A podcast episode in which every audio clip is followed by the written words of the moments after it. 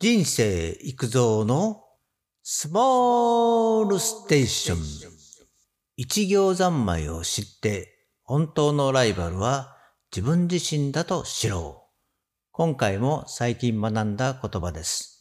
一行三昧はまっすぐな心を持って一つのことに全力を尽くすという意味です。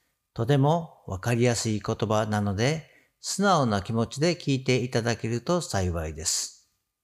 ということで、今何かに取り組んでいると思うのですが、きっと一生懸命日々頑張っていると思います。例えば、昨日の続きのようになりますが、私はブログを書いていて、どういう記事にすると喜んでもらえるか、読んでもらえるのか、その中の指標でアナリティスクを見ます。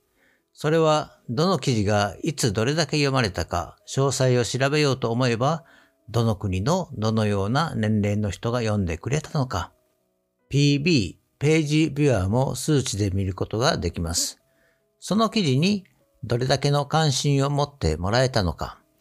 ブログ全体のセッション時間、その記事のページ滞在時間もわかります。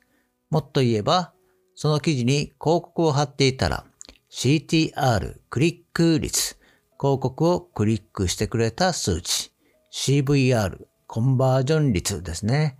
広告から商品購入までに至った率、それらはわかります。これらの数値はブログを運用していくためには必要ですし、今後の自分自身のモチベーションの糧にもなる数値です。しっかりと見ることは良いことだと思います。ただ、この時どうしても他人の記事や他人の数値へと目がいってしまいます。SNS などでブログでたくさん稼いでいる人、そのような情報は多くあるし、本当なんだろうと思います。それはその人が人一倍努力して勉強もしてやってきたからの結果なんです。昨日はそこで他人と自分と比べても意味がない。比べるのは自分自身だ。そう言いました。そして昨日までの自分と比べて少しでも工夫して、心の中の戦いに打ち勝つことができたのか、その部分はどんどん比較して進むべきだと思いますと言いましたね。そして、一行三昧。まっすぐな心を持って一つのことに全力を尽くす。以前の配信で無我夢中の話をしたことがあります。その中で自分の心の中の執着を離れた無心な心の状態を表している言葉で無我の境地があります。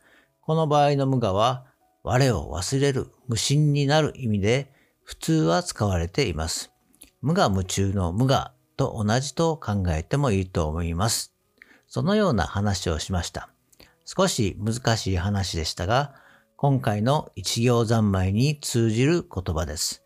無我夢中になり、一つのことに全力を尽くすです。迷いのない心、揺るがない心、この前から話している図太い心です。図太さを鍛えることで培われていく心です。他人の結果や業績から離れる。自分のこの先まだわからない数値。結果にとらわれることなく目の前のことに集中することも大事ではないか。そういうことだと思います。最後にまとめ。日々、一つのことだけに集中することは難しいかもしれません。やることが多い現代社会でもあります。その時に何日かに一度、数週間に一度でもいいから自分が最もやりたいことに集中すると気分もすっきりリフレッシュできると思います。今日はここまで。バイバイ。